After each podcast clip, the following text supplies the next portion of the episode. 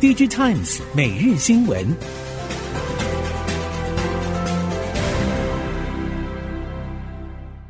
听众朋友好，欢迎您再度收听 DigiTimes 每日新闻，我是谢美芳，带您关注今天的科技产业重点新闻。半导体制造将成为重新全球化的火车头，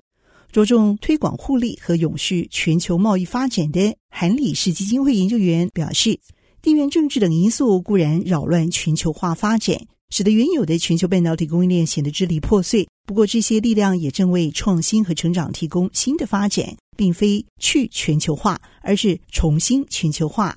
要把目前旧有的经济学原理硬是套用在持续变化的全球经济情况上，确实会有问题。先是随着中国利用自身经济规模和新重商主义对国际体系造成颠覆。原本基于假定市场的传统经济计算本身就无法对应，让开放贸易系统中的掠夺性和以国家作为中心的行为存在成本提供解释。其次，传统模型也没有适当的考量到气候变化可能造成的破坏性成本，而半导体供应链涉及多次跨越国际边界运输，也具有庞大的碳足迹。最后则是旧有模式，最终导致全球晶片制造高度集中在台湾，尤其是先进晶片制造。但是考量未来可能会出现的新传染病、自然灾害、地缘政治等风险，这种情况可能就会难以为继。因此，在各地政府政策和注重公司合作伙伴关系推动之下，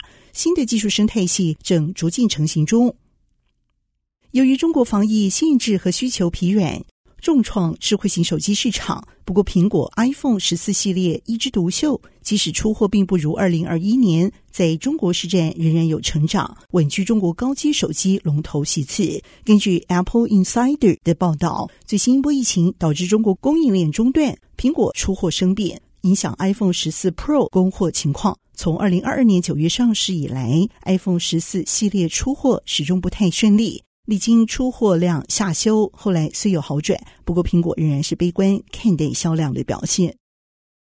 研究调查机构 Canalys 公布了数据显示，去年 Q3 中国大陆整体穿戴式装置市场出现下滑，不过包括苹果 Apple Watch Ultra 在内的智慧手表却是逆势成长。此外，从出货量看，华为以两百九十万只拿下第一名，苹果排名第四，出货量一百万只。Apple Inside 的报道，智慧手表是去年 Q3 中国穿戴式装置唯一成长的类型，出货量达到三百四十万只，增加百分之十七。其中 Apple Watch Ultra 更是带动售价七百美元以上高阶装置市场成长来源。基本型手环则是下滑百分之二十二，出货量三百五十万只。基本款手表同样是表现不佳，下滑百分之七点七，出货量达五百一十万只。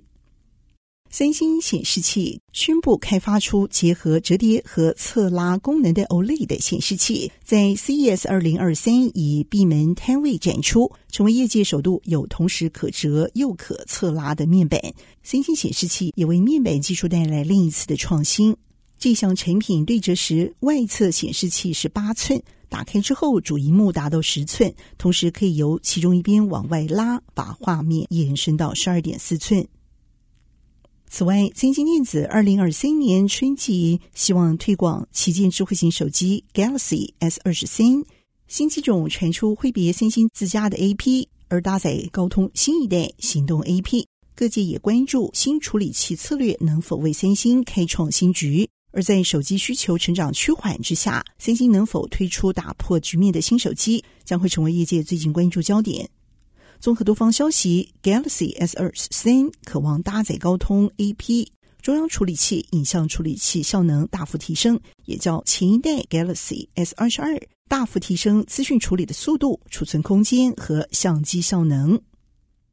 现代汽车集团宣布和微软携手发展先进空中交通事业，将会有助于增进未来空中交通创新的跨领域云端解决方案和数位营运系统。韩国媒体 Money Today 报道，现代汽车设立在美国城市空中交通公司 Superno 宣布，将会运用微软高效能云端平台，开发出自驾飞行、3D 飞行模拟以及虚拟制造服务等先进未来空中交通解决方案。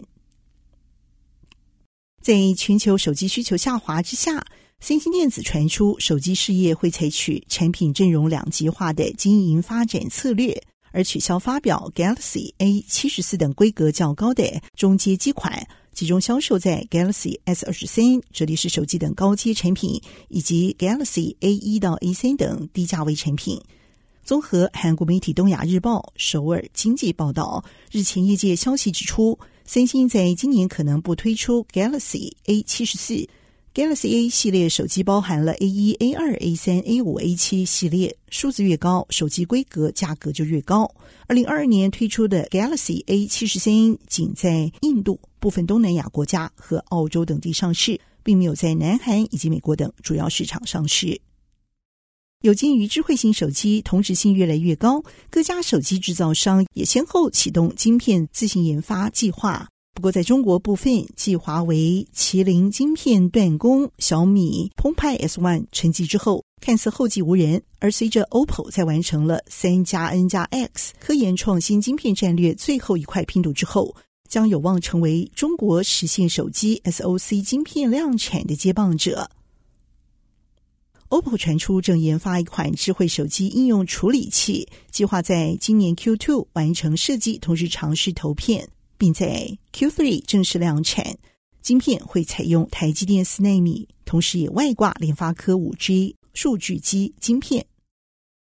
半导体设备业者表示，台积电上半年在大客户修正订单之下，营运将有所走跌。不过，低温最长的时间就是半年。目前，几乎所有晶片大厂五纳米以下投片都已经下在台积电。最新传出，博通早已下单台积电 N 三家族，对未来展望相当乐观。而今年 N 三、N 三一主力客户是苹果之外，接着高通、联发科、NVIDIA、超微等手机和 HPC 大厂也将量产。英特尔则是在修正平台蓝图和与台积电的订单合作计划。从中印在争议领土爆发血腥冲突事件之后，印度已经收紧来自于中国的直接投资。印度媒体报道，正当印度考虑放宽中印手机厂合资时，双方手机业者合资协商则是已经如火如荼进行中。印度手机厂 Micromax 旗下代工事业表示，正和两家中国智慧型手机业者就合资事业进行谈判，双方可能携手利用生产连结激励计划，补助在印度生产手机，满足印度海内外市场的需求。The Verge 报道，联想在 CES 二零二三推出品牌旗下最新的手机 ThinkPhone by Motorola。作为系统在功能界面设计逻辑上和联想的 ThinkPad 高度相似，而互动性也良好，被视为是一大特色。联想这次针对 ThinkPhone 以及 ThinkPad 推出的生态系联动功能，名为 Think to Think 连线，可以让临近 ThinkPhone。以及 ThinkPad 装置透过 WiFi 连线传输档案，其中 Unified Clipboard 剪贴簿功能可以让 ThinkPhone 照片、文字、文件、影片自动共享，同时同步传送到 ThinkPad，也可以透过 ThinkPad 对多媒体内容进行编辑和操作。